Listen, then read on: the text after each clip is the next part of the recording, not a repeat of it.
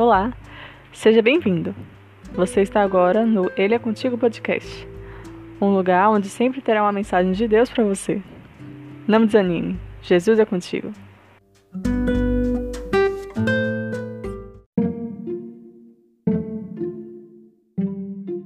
Capítulo de hoje, Mateus 26. Vigiai e orai para que não entreis em tentação.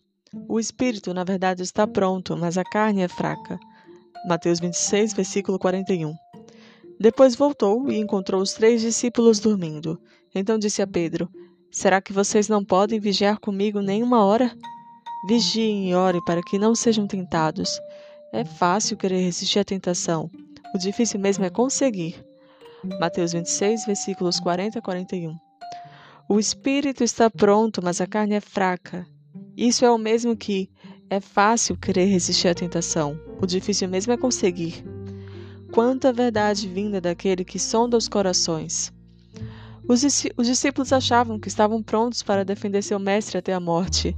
Achavam que seria impossível negá-lo e abandoná-lo na hora H. Mas sabemos que foi justamente isso que aconteceu naquele momento. Aquele que pelo menos tinha doze amigos morreu sem ninguém por perto para o confortar. Mais tarde, esses mesmos discípulos realmente se converteram e se tornaram os apóstolos de Cristo.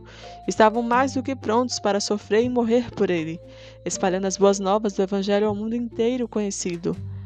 Mas essa passagem de hoje traz uma mensagem particular para nós. A meia-noite deste mundo se aproxima rapidamente.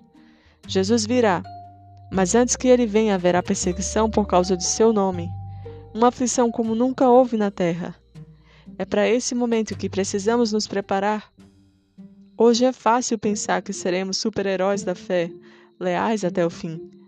Mas aquele que sonda os corações nos diz hoje: vigie e ore comigo. Você acha que está pronto, mas eu sei que não está. Você irá dormir como os discípulos ou vigiar e orar com Jesus? Esteja com Jesus, de verdade. Ore, Leia a Bíblia. Ele mesmo irá fortalecer a sua fé para o momento que virá.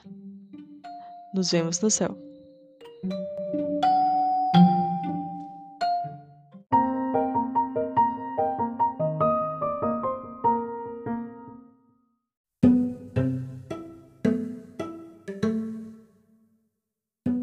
Mateus foi um publicano, cobrador de impostos, que foi chamado por Jesus para ser um discípulo.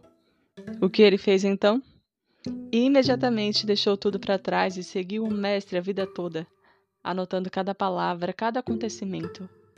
Ao ler o livro de Mateus, você tem um relato fiel de quem estava vendo aqueles acontecimentos acontecerem, ou ouviu os relatos da boca do próprio Cristo. O que acha disso? Precioso demais para deixar passar, não é?